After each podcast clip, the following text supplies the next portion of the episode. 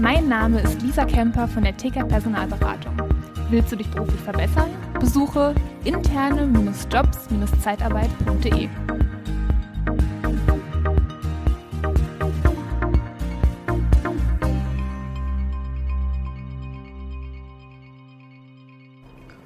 Meinst du, wir sind alleine dafür verantwortlich, dass die Zeitarbeit einen schlechten Ruf hat?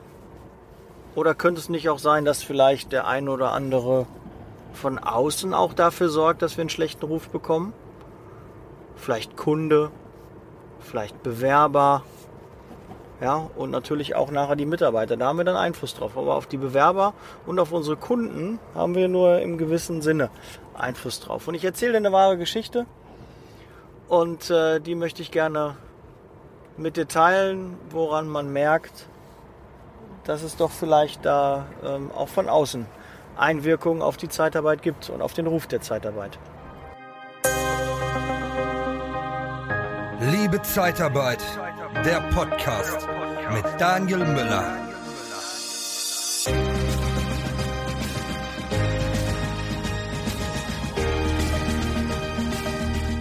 Also just so passiert, Kunde ruft uns an und sagt, ich brauche einen Mitarbeiter, einen Handwerker, haben lange nicht mehr zusammengearbeitet und ich sage, ja, wir haben einen, hier ist ein Handwerker, ein äh, guter Mitarbeiter, Überlastung geht los und auf einmal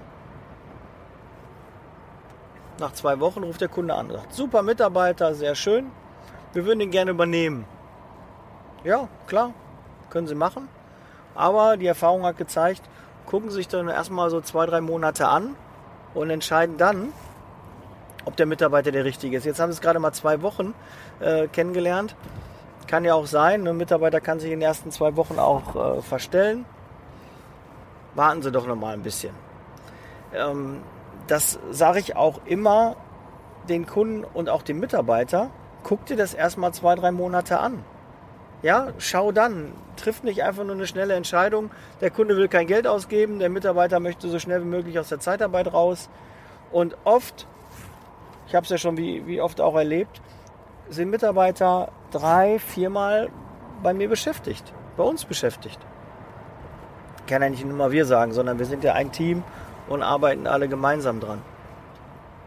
Ja, und das erlebe ich immer wieder. Und dann sage ich, guck's dir an, lieber Mitarbeiter, weil wir haben es oft genug erlebt, dass Mitarbeiter übernommen werden, denen wird viel versprochen und auf einmal wird nichts gehalten. Und dann kommen die wieder zurück, manche trauen sich nicht und werden dann total unglücklich und dann hört man dann irgendwie auf Umwegen, ja, der hat einen neuen Job gefunden, hat ihm nicht mehr gefallen. Ja, warum hat er nicht bei uns angerufen? Ja, war ihm wahrscheinlich unangenehm, wollte er nicht. Habe ich auch schon von einigen Bewerbern gehört. Deshalb auch ganz klar der erste Tipp, Ruf deine ehemaligen Mitarbeiter an und nimm denen die Angst, dass sie zurückkommen könnten. Nimm denen die Angst. Wie nimmst du denen die Angst? Schreib die an. Und sag, lieber Mitarbeiter, ehemaliger Mitarbeiter, wir waren sehr zufrieden mit deiner Arbeit. Und wenn du dich beruflich wieder veränderst, irgendwelche Rahmenbedingungen sich ändern, dann melde dich doch gerne bei uns. Wir stellen dich gerne wieder mit Kusshand ein. Mach das.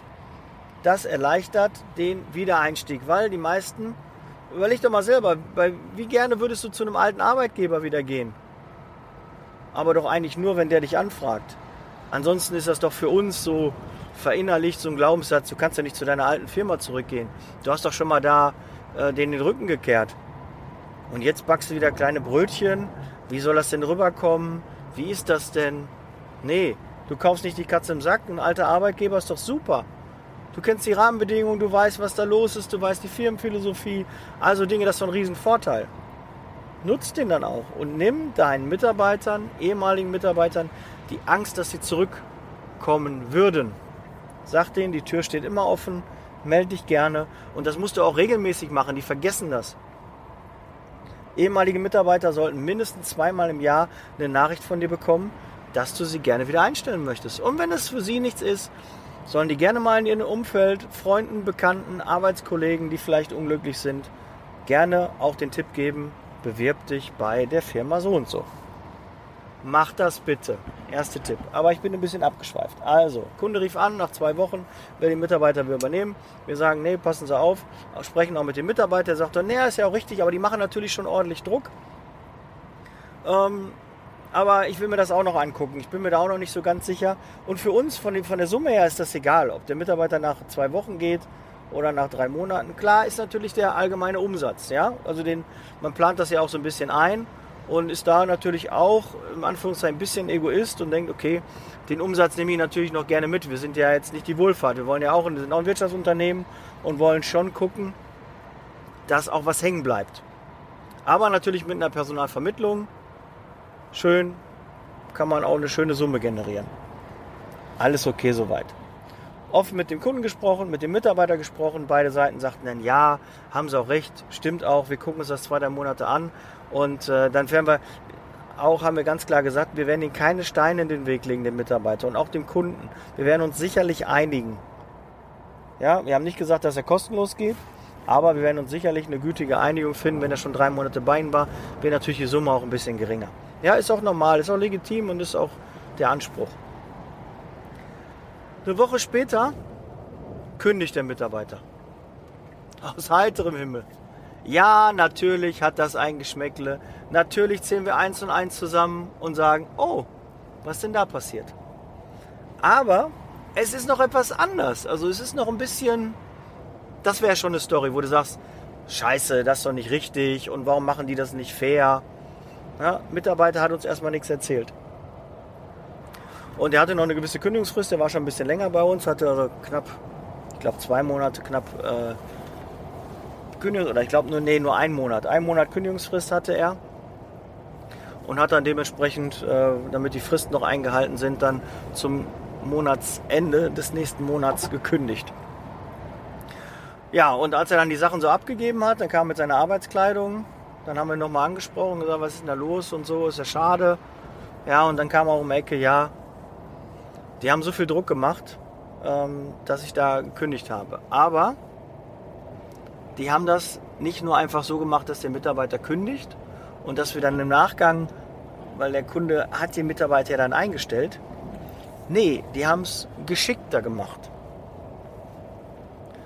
Und zwar hat der Kunde wohl einen anderen Dienstleister, einen befreundeten, und hat den Mitarbeiter darüber eine Woche eingestellt, überlassen und dann hat er da ganz normal gekündigt.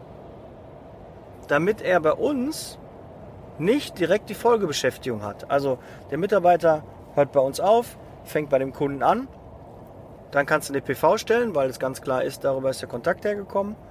Nee, er wollte sich noch sicherer sein, indem er einen anderen Dienstleister beauftragt, der den eine Woche einstellt, überlässt und danach kündigt er da und übernimmt den einfach so.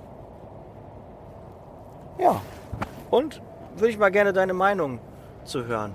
Ja, stopp jetzt mal den Podcast, schreib mir eine Nachricht, wie du das findest. Findest du das cool?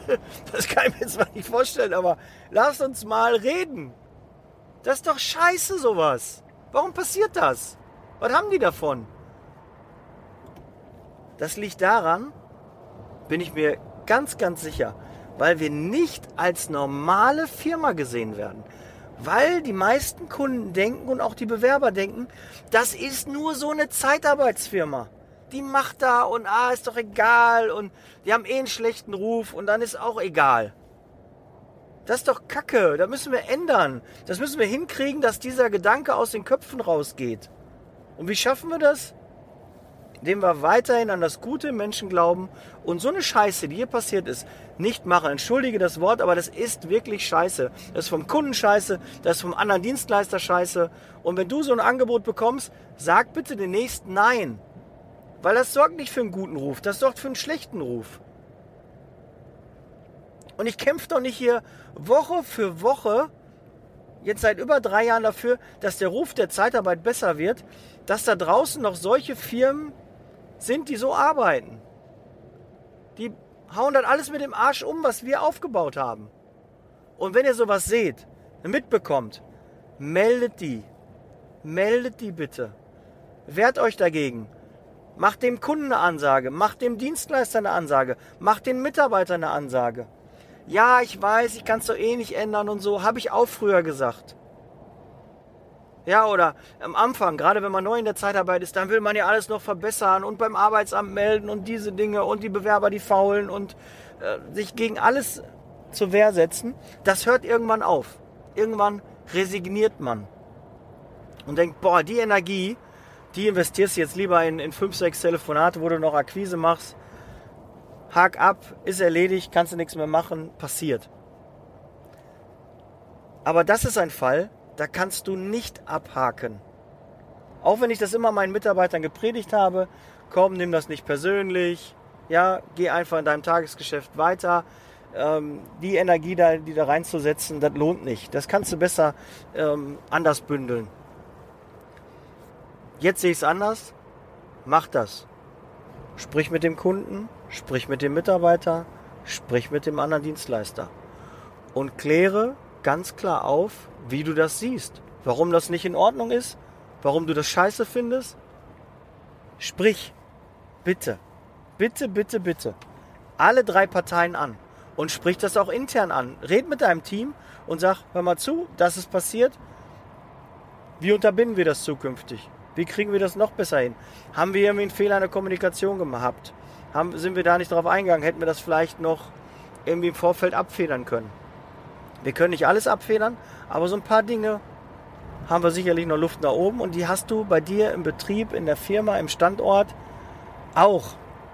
Dann nutze diese Chance bitte und lass das nicht so durchgehen. Wehr dich dagegen. Wehrt euch auch dagegen, wenn eure Kunden heimlich eure Mitarbeiter hinterrücks übernehmen. Wehrt euch dagegen. Schweigt das nicht tot, weil ihr Angst habt, den Kunden zu verlieren. Was wollt ihr mit so einem Scheißkunden? Was willst du mit so einem Kunden? Diesen Kunden, der das gemacht hat, haben wir gesagt, schönen Tag, schönen Weg. Für dich ist die Reise mit unserer Firma zu Ende. Reiß uns aus den gelben Seiten raus, ruf uns nie wieder an. Solche Kunden wie dich brauchen wir nicht. Und da muss man auch so hart sein, das machen. Du stehst für etwas, du stehst gegen etwas und du wirst wahrgenommen. Weil ansonsten empfiehlt er dir noch mal einen anderen Kunden, sagt, hier ruf mal bei der Firma an und die, die gucken da nicht so drauf. Und dann hast du das gleiche wieder, wenn du dich nicht dagegen wehrst. Das ist bei Übernahmen so, ne, wenn die sich vor der PV drücken wollen. Es ist doch einfach legitim, das ist unser Geschäft. Mitarbeiter werden übernommen, dafür wird eine Summe fällig. Die haben doch keinen Aufwand gehabt. Die haben angerufen, wir haben den vorgestellt, die haben den eingestellt und jetzt können sie dafür kostenlos rekrutieren. Du weißt doch selbst, wie teuer Rekrutierung ist. Und das wissen die Kunden auch. Und da kann man nicht einfach heimlich Mitarbeiter übernehmen. Das ist scheiße. Das ist genauso meckern über die Zeitarbeit, schwarze Schafe, Sklaventreiber und dann selbst so eine Kacke machen. Nicht gerade sein, hinterrücks sowas machen. Finde ich unter aller Sau. Unterste Schiene. Entschuldige heute die vielen Kraftausdrücke, aber das regt mich auf. Das ist nicht fair. Wir haben einen guten Job gemacht und der soll auch bezahlt werden. Das sehe ich auch, wenn mich jemand berät, dass ich nicht ein Haus weitergehe und dann kaufe ich da woanders, sondern wenn mich einer berät, die Arbeit gehabt hat, dann soll er auch den, den Gewinn und den Umsatz dafür haben. Das ist nun mal normal. Und wenn einer den Glaubenssatz nicht hat, dann tut es mir leid, aber dann hat er nichts in der Branche zu suchen. Wir müssen auch mal die Werte vermitteln eigene Werte setzen, die vermitteln und sie vorleben. Ne, willst du selbst immer nur Schnäppchen kaufen, dann wundert dich nicht, wenn dein Kunde dich mit dem Preis drückt. Zahl vernünftige Preise, zahl für Qualität. Wenn du Qualität möchtest, dann bezahl sie auch. So, das soll es gewesen sein. Setz Leasing Baby, ich bin raus. Vielen Dank, dass du bis jetzt dran geblieben bist. Ich hoffe, die Folge war kurzweilig. Teil sie gerne. Schreib mir mal bitte eine Rezession auf iTunes. Würde ich mich riesig freuen, wie dir der Podcast gefällt, ob ich weitermachen soll oder ob ich aufhören soll. Ja? Okay, ich bin raus. Ciao. Der Podcast wird unterstützt von der TCAT Personalberatung, ihrem Spezialisten, wenn es um die Besetzung von internen Stellen in der Personaldienstleistung geht.